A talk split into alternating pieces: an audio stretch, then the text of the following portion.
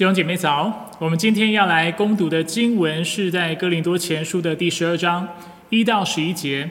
哥林多前书第十二章一到十一节，鼓励我们在荧幕前的弟兄姐妹，如果你有你的圣经的话，把你圣经打开，跟我们一起来看今天的经文。哥林多前书十二章一到十一节，弟兄们，关于属灵的恩赐，我不愿意你们不明白。你们知道，你们做外邦人的时候，随时被引诱，受了迷惑，去拜不会出生的偶像。所以我要你们知道，被上帝的灵感动的，没有人会说耶稣该受诅咒；若不是被圣灵感动的，也没有人能说耶稣是主。恩赐有许多种，却是同一位圣灵所赐。侍奉有许多种，却是侍奉同一位主；工作有许多种，却是同一位上帝在万人中运行万事。圣灵彰显在个人身上，是要使人得益处。有人借着圣灵领受智慧的言语，有人也靠着同一位圣灵领受知识的言语，又有人由同一位圣灵领受信心。还有人由同一位圣灵领受医病的恩赐，又有人能行异能，又有人能做先知，又有人能辨别诸灵，又有人能说方言，又有人能翻方言。这一切都是由唯一的同一位圣灵所运行，随着自己的旨意分给个人的。这是上帝的话。好不好，弟兄姐妹，让我们先低头来做个祷告。亲爱的天父上帝，我们感谢你把我们聚集在一起，让我们能够透过网络的平台，我们一起来敬拜赞美你。主，当我们来到你的宝座前的时候，主，我们祷告，求你今天仍然能够透过你自己的话语，主，你你把力量，你把恩典加添给我们。愿你对我们心来说话，打开我们的心，使我们能够真认识你。我们感谢赞美你。以上祷告是奉靠主耶稣基督的圣名求，阿门。弟兄姐妹平安。我们今天呢要延续两周前的信息，我们要继续来看哥林多前书的第十二章。我们两周前呢特别看到的经文是十一章的十七到三十四节，啊，里面啊说到的是圣餐的目的。我们特别说到圣餐的目的就是为了纪念耶稣基督。那今天我们要继续看十二章，尤其是一到十一节。那我们从当中要看到什么呢？我们所要探讨的内容是什么呢？今天的主题就是属灵的事，尤其要提到属灵人以及属灵的恩赐。那容许我在这里先卖个关子。我知道许多弟兄姐妹，当你们读到十二章的第八到第十节的这个属灵清单，讲到这个这九种不同的属灵恩赐的时候，你心里面就有一个问题，那就是这九个属灵恩赐所指的到底是什么？那今天我们不会讨论这九个属灵恩赐的具体内容，这是我们下周才要做的事情。所以，如果这是你所期待的内容的话，鼓励你拭目以待。但是，尤其要为我祷告，使我在下周能够按着上帝的心意分解上帝的道。那今天我们要谈的是什么呢？今天我们要谈的也是属灵恩赐，但是我们要谈的是更基础性的事情。我们要谈到的是属灵恩赐的定义、它的目的啊，属灵恩赐的来源等等这些的议题。那我认为，我们只有在对属灵恩赐有更基础、更广泛的理解之后，我们才不会在属灵恩赐的认识上还有运用上会有误解。甚至走偏了路。那我们现在就一起来看今天的经文。首先，我想要先为大家说明我今天的主题，就是“属灵的事”这四个字是从哪里来的？“属灵的事”这四个字是从哪里来的？那其实呢，这四个字就在今天的第一节里面。在今天的第一节，保罗告诉我们弟兄们，关于属灵的恩赐，我不愿意你们。不明白哪里说到属灵的事呢？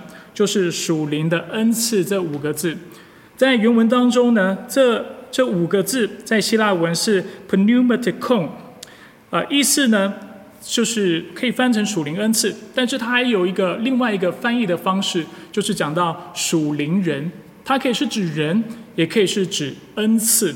那我认为最好的方法就是把两个啊观念都融在一起，然后一起来讨论。所以我就称它为属灵的事。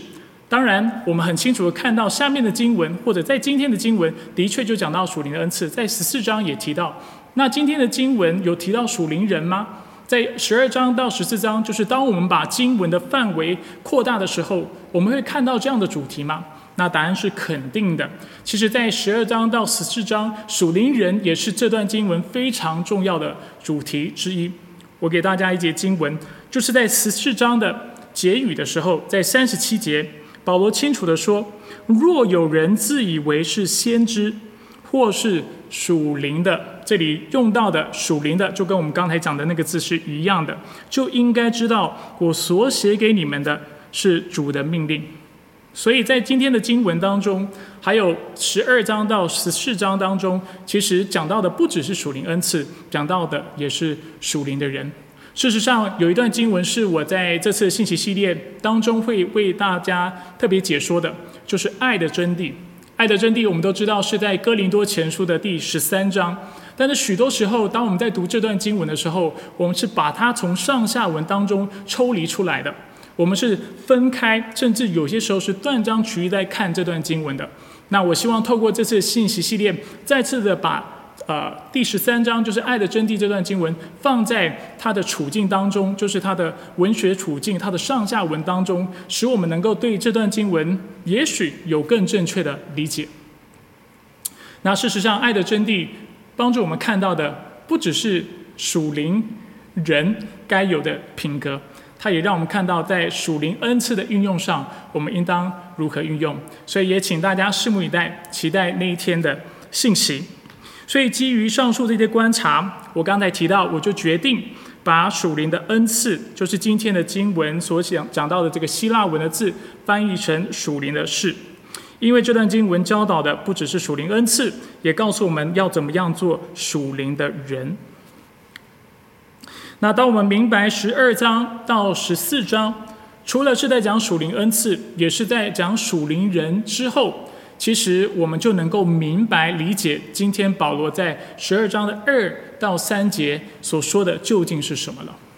其实，如果我们以为今天的经文就是一到十一节都是在说属灵恩赐的话，其实第二节跟第三节会变得非常非常的难解，因为我们会觉得这两节经文会跟下面的经文关系不大。但是，如果我们知道这整段经文其实说到的就是属灵人、属灵恩赐的话，那这一切就会变得合理。尤其我要为大家说的，就是第二节到第三节，的确所的确所说到的，就是属灵人的教导。说到属灵人，保罗告诉我们，十二章一到三节，弟兄们，关于属灵的恩赐，我不愿意你们不明白。你们知道，你们做外邦人的时候，随时被引诱，受了迷惑，去拜不会出生的偶像。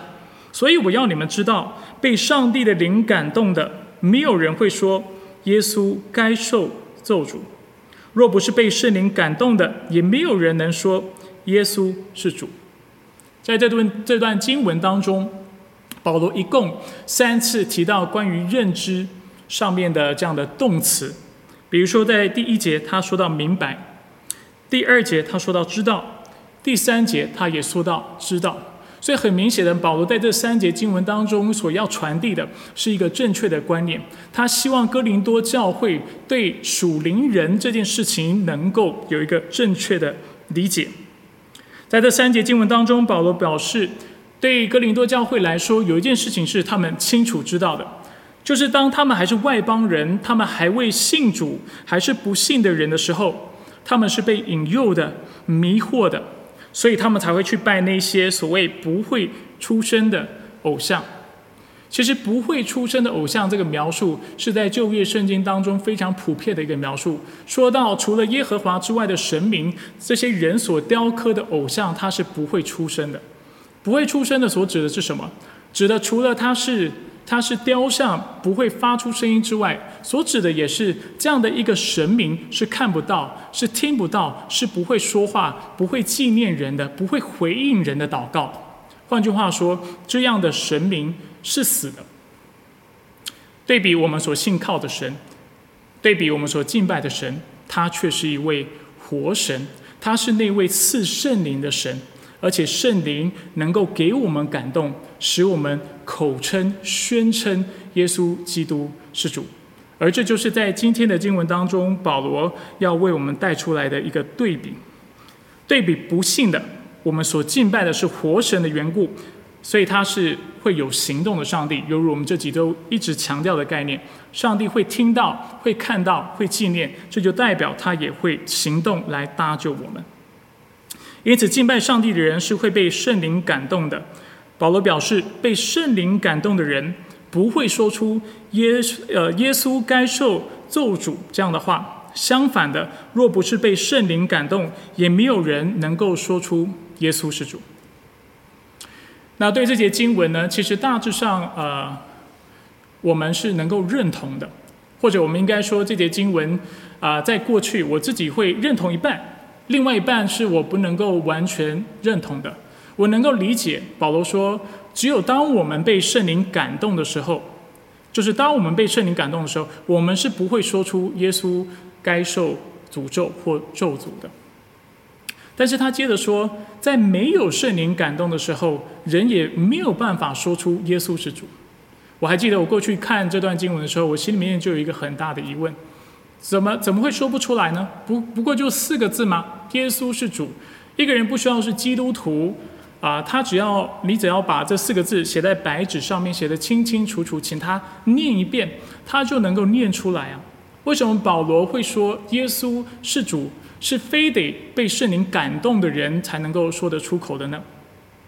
那事实上啊，如果我们把这四个字理解为家常便饭，我们会说所说出来的话，随便说说的话，那我们当然会觉得这四个字是可以轻易的说出来的。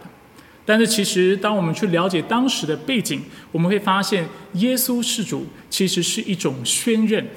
宣认就是在公开的场合宣誓承认的意思。所以，根据许多学者的研究，他们发现耶稣是主其实是初代教会在洗礼、在敬拜，甚至在医病赶鬼或在遭受破坏的时候，基督徒会所做的宣认。那我也认为这样的理解跟保罗在这里所表达的意思是相符的。耶稣是主，所指的是啊，不仅是被圣灵感动的人嘴巴会说出来的话，但也是他们所做的一个信仰的宣认。那说到宣认，我们要进一步解释什么叫做宣认呢？那让我们回到圣经，让圣经自己来解释这样的概念。我要给大家看的经文是在罗马书的第十章九到第十节。究竟宣认跟宣称，随便说说跟宣认这两者之间的差异在哪里呢？罗马书十章九到十节说：“你若口里宣认耶稣为主，心里信上帝叫他从死人中复活，就必得救。因为人心里信就可以称义，口里宣认就可以得救。”在这段经文，保罗清楚的让我们看到，罗马书也是保罗所写的书信。他清楚的让我们看到，一个真正宣认耶稣是主的人，他不会只是嘴巴说说而已。这不是只是像我刚才所描述的这种场景，好像一个人看着一张啊白纸上面写的四个黑字，把它读出来这样的一个概念。不是的，他这里清楚的指出，那真正宣认耶稣是主的人，心里也是相信的。那在焦点基督教会，在我们当中聚会一段时间的弟兄姐妹都知道，当我讲到相信耶稣基督的时候，我常常提醒弟兄姐妹，这绝对不是只是一个概念，但却是在行动上、在生活上的一个真实的信靠。宣认也是这么一回事。宣认从啊不同的方式来定义的话，用另外一个方式来定义，就是心口合一，就是表里一致。就是不止我嘴巴这么说，我心里也从也是真的这么相信，而且不止心里这么相信，我的行动也要反映出我真正相信耶稣是我的主这样的一个事实。所以这才是真正的宣认。相反的，耶稣该受做主这句话也是种宣认，而这是不信神的人、不愿意顺服神的人会有的概念、会说的话。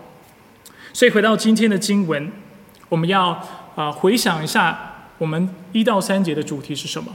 我跟大家特别说明，一到三节，尤其二到三节所说的是属灵人这个概念。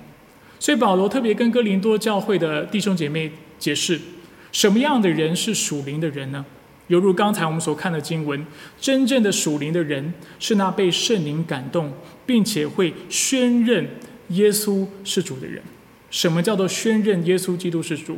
就是他不止口里这么说，他心里也这么信。不止心里这么信，在他的行事为人，在他的生活上，我们也要看到他反映出这样的一个事实，这样的一个真理。所以，如果要用一句话来重重申这样的一个理解，我们也可以说，属灵人就是宣认耶稣是主，并且表里一致、心口合一的虔诚人。那在说明完什么样的人是属灵人之之后，保罗将话题转向了属灵恩赐这个话题。所以二到三节讲的是属灵人，接下来我们要看什么叫做属灵恩赐。在今天的经文里，保罗为我们说明了属灵恩赐的四项事情：第一，来源；第二，功用；第三，效用；第四，分配的方法。来源、功用、效用。分配的方法，当然，他也为我们举了一些例子，就是讲到那九种不同的属灵的恩赐。其实，在这段经文当中，还有更多其他的教导，但是啊，容许我为了清晰清楚的缘故，我今天就为大家特别勾勒，并且强调这四个特征。所以在讲到属灵恩赐之前，我们需要简单的为“恩赐”这个词来定义。恩赐是什么意思呢？就是上帝。白白赠予的恩惠，上帝白白赠予的恩惠。如果你觉得“恩惠”这个词非常拗口，或者是非常抽象，你也可以把它理解为啊益处，就是上帝白白所赐的、所赠予的益处，或者说我们可以理解为礼物。这也是许多人喜欢翻译的：上帝白白赠予给你我的礼物。那大家会留意到，其实当我这么做定义的时候，这跟我上周在解释恩典的时候是非常像的。那这样的观察啊，其实是不意外的，因为在原文当中啊，恩典就是 charisma，啊是 charis，然后恩赐就是 charisma，所以两个字是非常相近的。那在圣经里呢，恩赐指的其实不一定是今天所说的这些的属灵恩赐。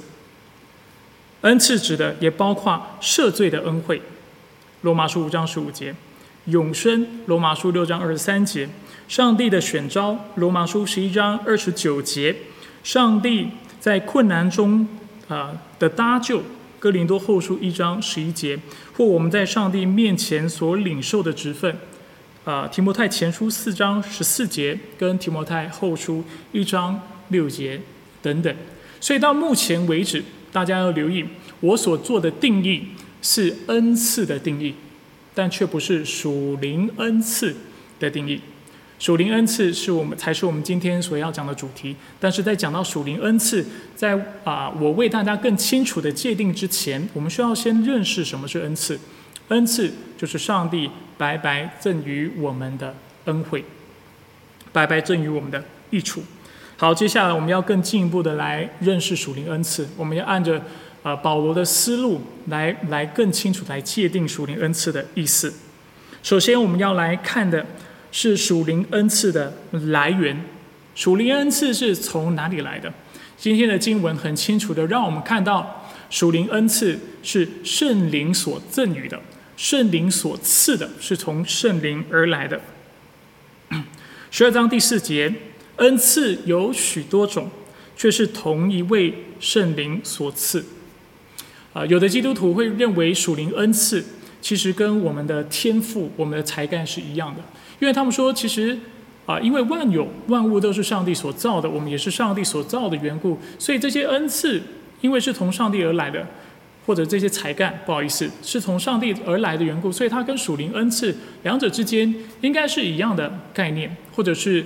它是能够相互通换啊这样的一个概念，但是我认为不是的。今天的经文很清楚的告诉我们属灵恩赐的来源，属灵的恩赐是从圣灵来的。经文不只说是上帝来的，他特别说是圣灵来的。那这两者之间有什么差异呢？就是上帝来跟圣灵来的差异在哪里？圣灵来代表就是在信主之后，我们才会得到的能力。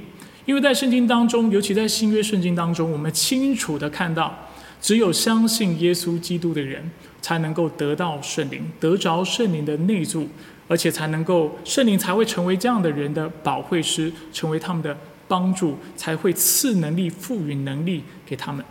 所以圣经很清楚让我们看到，圣灵是内住在啊基督徒的里面，而且只有相信的人才能够得到这样的内住。除此之外，我们今天在第三节也清楚的看到，只有被圣灵感动的，才能够宣认耶稣是主。所以我们再次看到圣灵的工作是非常独特的。所以今天的经文也让我们看到圣灵的恩赐、属灵的恩赐。不可能是在我们信主前我们就能够领受的。是的，我们可以认同，不管是我们的天赋、我们的才干，或者是属灵恩赐，都是上帝所赐的。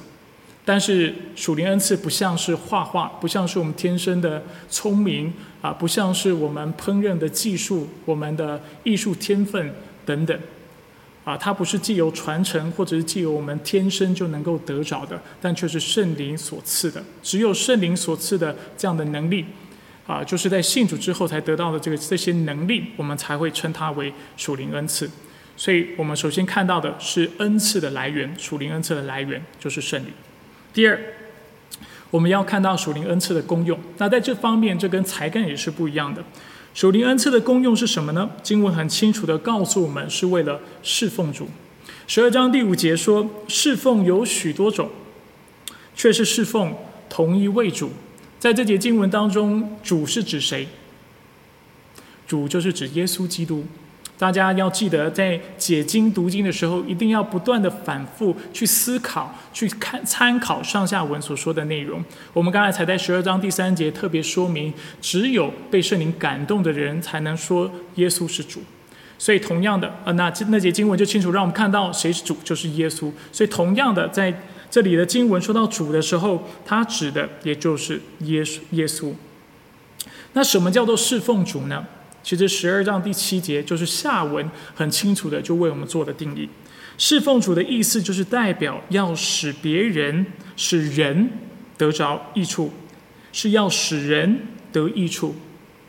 但是我们必须说，这样的界定方式似乎还是啊不是那么的清晰，因为这里指的人是谁，我们不是那么的清楚。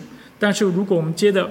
看经文的下文，就是继续往下看的时候，我们就会清楚的看到，原来它指的就是基督的身体，就是教会的肢体，就是弟兄姐妹。但是其实不只是弟兄姐妹，在另外一处的经文十四章的二十三到二十五节，也让我们看到，其中也包括那不幸的人，那接触到教会或来到教会当中那些不幸的人。所以，因此保罗说，十四章第五到第六节，说方言的是造就自己。做先知讲道的是造就教会。我希望你们都说方言，但是我更希望你们做先知讲道。为什么？他说：“因为说方言的若不解释出来，使教会得造就，那做先知讲道的就比他强了。”所以在这段经文当中，保罗并没有说，如果你有啊讲方言的恩赐。啊，你就要停止讲方言，或者是建造自己就是不正确的。其实非常多的恩赐是能够建造自己的，但是目的恩赐的目的永远不停留在建造自己。恩赐最重要的目的是在于建造弟兄姐妹。啊，犹如我们在两周前的信息，我们看到当时在哥林多教会，其实在教会当中有一些人的啊财富状况是非常好的，他们是非常富有的。保罗就特别提醒他们：如果你要吃喝是没问题的，请你在家里吃喝。但是最重要的是，你在教会的聚会当中，你应该就要把你的资源拿出来，来帮助那贫穷的，来补足那缺乏的弟兄姐妹的需要。同样的，属灵恩赐也是这个样子。属灵恩赐并非都没有见到自己的功效，它是有这样的功效的。但是属灵恩赐之所以存在，犹如今天的经文所说的，首先就是为了侍奉主。侍奉主怎么侍奉？就是要使啊使人得着益处，使谁呢经文清楚的看到，让我们看到就是基督的身体，就是教会的肢体。但是不止停在这里，十四章二十三到二十五节也说，所以全教会聚在一处的时候，若都说方言，偶尔或偶然有不通方言的人或是不信的人进来，岂不会说你们疯了吗？若个个都做先知讲道，偶然有不信的或是不懂方言的人进来，就被众人劝诫，被众人审问，他心里的隐情就被显露出来，就必将脸伏地敬拜上帝，宣告说：上帝真的是在你们中间了。所以，我们再次看到方言并没有问题，但是方言在十四章。啊，特别有讲需要被翻译出来，因为只有被翻译出来、被解说的时候，才能够使全教会的人得着益处。所以，我们再次的看到恩赐的存在的目的，就是为了侍奉主，为了使教会当中的其他人能够得着益处。啊，有一件事情我要让弟兄姐妹知道哈，就是其实我在这次信息系列，我不会去特别讲到十四章，我其实讲到十三章讲完，啊，我应该就会啊，就是移到下一个主题。但是如果你觉得弟兄姐妹们或者你自己很希望听到我为大家啊解说或者是讲解第十四章的话，啊，请你让你的组长知道，或者是让我知道，那我就会考虑把十四章放到我们的信息系列当中。所以属灵恩赐的功用，或者是属灵恩赐的目的是什么呢？属灵恩赐的目的就在于我刚才所说的是为了侍奉主。侍奉主，什么叫做侍奉主？就是使人得着益处。怎么使人得着益处呢？就是透过造就、建造在教会当中的肢体。不论是信的，或者是偶然，如果有不信的人进来，他也要因为跟我们接触，而且我们啊是用正确的方式来使用属灵恩赐的缘故，他们就要得到造就，得到益处。第三，十二章第六节告诉我们，这些恩赐的效用是取决于上帝。十二章第六节，工作有许多种，却是同一位上帝。在万人中运行万事，在这节经文当中的工作，在原文当中可以翻译成效用，这也是学者们普遍的共识。所以恩赐是圣灵所赐的，目的是为了侍奉主。那我怎么知道？怎么确保它能够有功效呢？经文清楚让我们看到，是否有功效不是我们决定的，却是那运行在万人之中的上帝所决定的，是取决于上帝。所以，我们在这里再次看到属灵恩赐跟一般才干不一样的地方。才干是天生富有的，才干在使用上不一定是拿出来建造教会。譬如，啊，我很喜欢摄影，摄影要要这个恩赐要。被使用时，弟兄姐妹都能够得到益处是比较困难的，而且圣经并没有这样的要求。而第三，我们也看到，啊，这个恩赐之所以能够发挥功效，是因为上帝使它发挥功效，而不是透过我们的计划、透过我们的才干、透过我们的智慧，好像我们的啊天赋一样，好像透过努力我们就把它做得更好。但这不是属灵恩赐要发挥功效，最主要是上帝他自己的工作。所以这是第三点。第四，我们要谈论到分配的方式，圣灵是怎么样分配恩赐给众人的？经文清楚让我们看到是随着他自己的意思，随着他的旨意分给个人的。四章七到十一节。圣灵彰显在个人身上，是要使人得益处。有人有呃，有人借着圣灵领受智慧的言语，啊，有人也靠着同一位圣灵领受知识的言语，又有人由同一位圣灵领受信心，还有人由同一位圣灵领受医病的恩赐，又有人能行异人，又有人能做先知，又有人能辨别诸灵，又有人能说方言，又有人能翻方言。这一切都是由唯一的同一位圣灵所运行，啊，随着自己的旨意分给个人的。所以在这段经文当中，我们看到了九种属灵的恩赐。那犹如我们我在信息一开始已经提到的，我们会在下周再更进一步的去思考探索这九种恩赐个别所指的是什么。那呃，在这段经文呢，我想为大家特别强调或勾勒出来的是，这个经文清楚的让我们看到，啊，有的人会得到恩赐 A，就是圣灵在赐恩赐的时候，有人会得到恩赐 A，有人会得到恩赐 B，有人会得到恩赐 C，但是很清楚看到的是，不会有人啊会得到所有的恩赐，就是 A 到 Z 他都具备。那圣灵又是按照什么样的原则把这些恩赐分给我们的呢？经文很清楚的说到，就是按着他自己的意思。所以四章十一节说到，这一切都是由唯一的同一位圣灵所运行，随着自己的旨意分给个人的。所以生呃要得着属灵的恩赐，所靠的不是我们的虔诚，靠的不是我们的意志，靠的也不是操练，更不是模仿。要得着属灵恩赐的方式，就是单单的。啊，来依靠圣灵，然后求圣灵将这样的恩赐赐给我们。我认为某种程度上，圣经的确告诉我们，也许恩赐是可以从祷告得到的。譬如在十四章第一节，保罗清楚的告诉我们，我们应该要切慕属灵的恩赐。这其实是一个命令，我们要渴慕，我们要切慕，我们要寻求那属灵的恩赐。当然，如同我刚才已经提到的。究竟给不给，最终还是圣灵，是上帝他自己的意思。那虽然我不想偏题，但是我想今天大家已经留意到了，在今天的经文当中，其实特别而且很清楚的指出，就是啊，上帝的第三个位格圣灵也是个完全的位格。当我们说到位格的时候，我们的意思是什么？啊，一个有呃一个位格，它是具备个别的啊思想。意志、情感的这样的一个存在。那在今天的经文当中，我们看到，除了圣父他是有位格的之外，啊，除了圣子耶稣基督是有位格的之外，圣灵也有位格，他是有自己的行动，他是有自己的思想的，他有自己的行动。我们在哪里看到？我们看到经文让我们看到，当圣灵在赐恩赐的时候，他是透过自己的运行。如果大家有印象。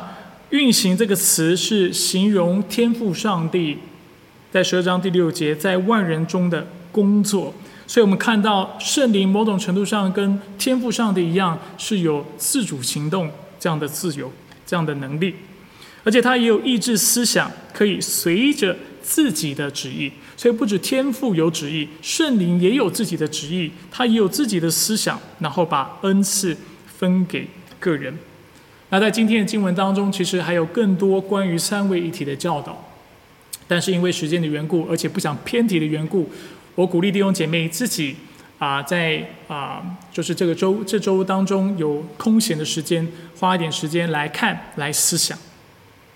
所以说到这里，让我们稍微整理一下我们今天学到的重点啊，尤其有关恩赐的重点。我们说到什么是恩赐？恩赐是上帝。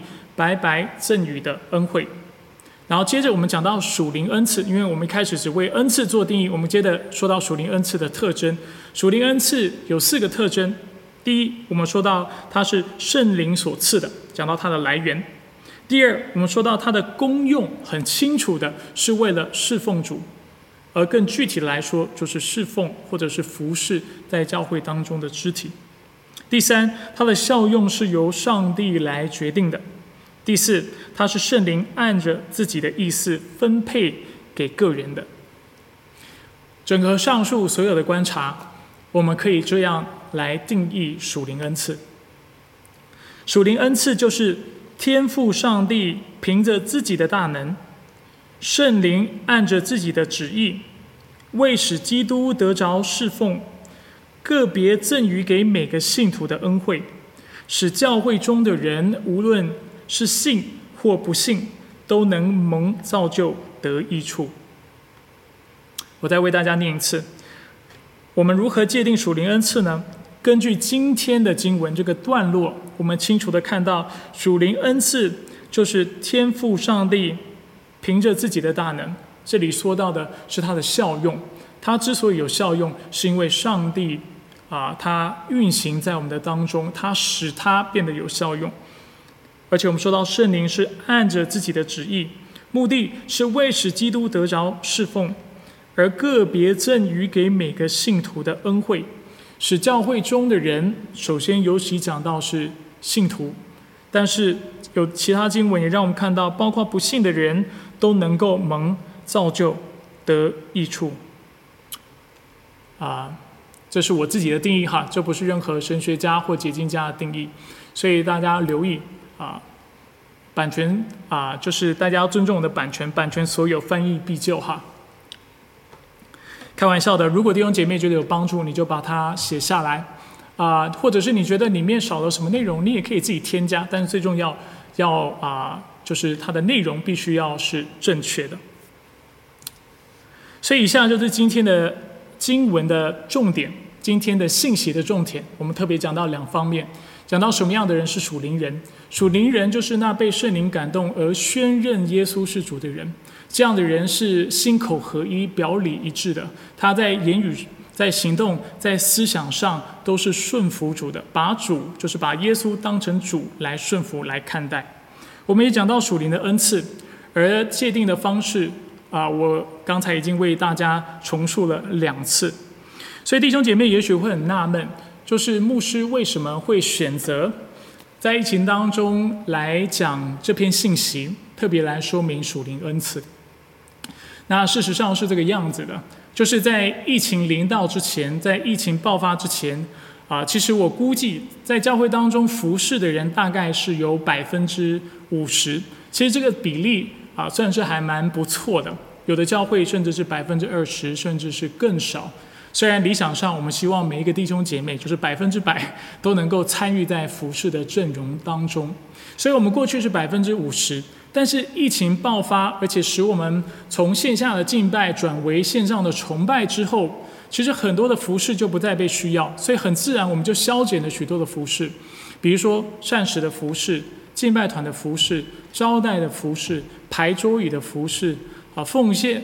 啊，奉献啊，点数的服饰等等，突然很多的童工我们就不再需要，因为我们现在全部转成去啊，就是线上处理或者是电子处理，所以就啊，让我发就是很清楚看到一件事情，就是服侍的人在这段时间就变少了许多。那作为一个牧者，其实这样的状况是令我非常紧张、非常担忧的。为什么会紧张？为什么会担忧？一方面，因为我认为圣经清楚的让我们看到，作为基督徒，上帝拯救我们就是要我们来侍奉他。那所以侍奉是个命令，所以当我们不服侍他的时候，其实我们是违背上帝的命令。还有另外一个很重要的原因，就是其实我们的成长往往是在侍奉当中发生的。我想有服侍过的弟兄姐妹都非常清楚，就是在服侍当中，就是在被要求的时候，在施工当中有摩擦的时候，不管是跟弟兄姐妹，或者在事情的处理上面等等不周全而被数落的时候等等，我们的生命才能够因此得到成长。所以往往需要服侍的时候，我们的生命会成长的最快。那我刚才说到这段时间服侍的人少了很多，那为什么很担忧呢？一方面就是。啊，大家能够啊得到建造或者是能够成长的机会就变少，因为服饰的确是一个很好的成长的渠道，这是因为一方面。另外一方面，我也很担心呢，就是其实当人不服侍的时候，他很多时候就会开始松懈，开始变得不警醒，甚至开始偷懒，然后慢慢的就不再把属灵的事当成他生活当中的优先。而就是非常非常危险的事情，对我们的属灵生命是有害的。所以我就心里开始想，那那我要怎么做才能够鼓励弟兄姐妹更多的侍奉呢？尤其在疫情当中，我也认为我们需要去思考，我们如何更有创意的，用不同的方式，透过网络的方式等等，我们能够更多的来侍奉上帝，并且能够服侍我们周围的弟兄姐妹。而就在我不断的思考这个问题的时候，我很快的又想到了另外一个问题，是更根本的问题，那就是如果弟兄姐妹连连属灵恩赐是什么都不知道的话，那我凭什么要求他们要发挥或使用他们的属灵恩赐来侍奉神？所以我想着想着，我就发现，看来我需要先教导弟兄姐妹关于这方面的教导，再来才能够鼓励弟兄姐妹参与在服饰当中，而且发挥自己的创意，呃，来思考我怎么样在疫情当中，就是可能出入都不方便，呃，跟人要保持社交距离，但是同时又能够来侍奉上帝。所以今天的信息啊，其实只是个起头。接下来几周我们会继续来看待属灵恩赐。那求上帝，愿上帝帮助我们，激励弟兄姐妹啊侍奉的热心、侍奉的热情，让我们每一个人都来服侍那位招我们、那位爱我们，甚至为我们牺牲生命的大牧者——耶稣基督。亲爱的天父上帝，感谢你将你的话语赐给我们，使我们透过你的话语，能够重新的来思考什么样的人是一个属灵的人。属灵的人是那被圣灵感动的，是那宣认耶稣是主的。这代表主啊，一个属灵人，他不止嘴巴会说耶稣是主，他心里也深信这件事情。除此之外，他在行动上面也要表明，这就是他的信仰。